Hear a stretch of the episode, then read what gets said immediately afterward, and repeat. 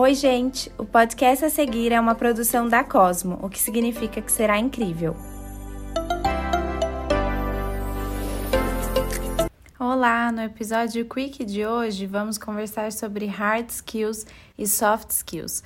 Você sabe o que são esses termos? Esses dois termos são muito utilizados para falar sobre aptidões apresentadas por um profissional. Acontece que nos últimos tempos vemos uma mudança de valores e as empresas e o mercado passaram a valorizar essas aptidões de formas diferentes. Bom, para a gente entender melhor, vamos definir de um jeito simples o que é cada um. A palavra skills do inglês significa habilidades, por isso, esses termos são usados para exemplificar que tipo de aptidão cada indivíduo tem. As hard skills são as habilidades que são facilmente mensuráveis e definidas. Elas são, portanto, fáceis de identificar e também de aprender. Seria, por exemplo, como a formação acadêmica do indivíduo, se ele fala alguma língua estrangeira, se sabe mexer em alguma máquina específica. As hard skills importantes variam de empresa para empresa ou de área para área. Já as soft skills são mais difíceis de identificar, já te explico por quê. São habilidades definidas pelo comportamento social e mental de cada indivíduo. Por exemplo, a capacidade de lidar com determinadas situações, a resolução de um conflito, a proatividade. Obviamente, por serem relacionadas ao comportamento psíquico de cada um, não são fáceis de serem ensinadas ou replicadas, Consequentemente, são difíceis também de serem citadas no currículo ou mensuradas. Por isso, vai depender bastante da empresa prestar atenção nessas competências e saber identificá-las nos possíveis colaboradores.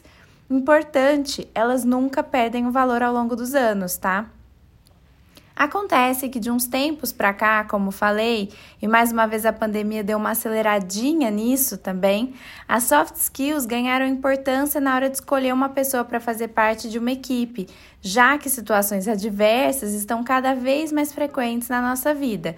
E as competências técnicas, ou seja, as hard skills, não garantem que aquela pessoa saiba reagir a determinada situação. Saiu uma pesquisa no final do ano passado feita pelo LinkedIn, falando que grande parte dos profissionais acreditam que as soft skills são o futuro das empresas e também que grande parte das contratações erradas são pela falta de compatibilidade com as soft skills. E isso faz a gente levantar bem as orelhas e prestar atenção, porque com certeza isso influencia o futuro dos negócios. Ah, mas é muito importante lembrar que uma competência não exclui a outra. É que no momento está todo mundo muito mais atento às soft skills, porque sabem que elas podem influenciar os resultados de um determinado negócio.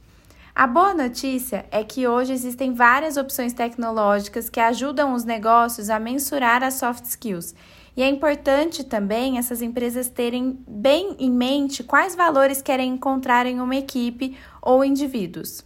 Bom, é isso. Espero que vocês tenham gostado de aprender um pouquinho sobre essa tendência. E para me contar mais sobre o que gostaria de ver por aqui, me siga no Instagram, anacris.sampaio.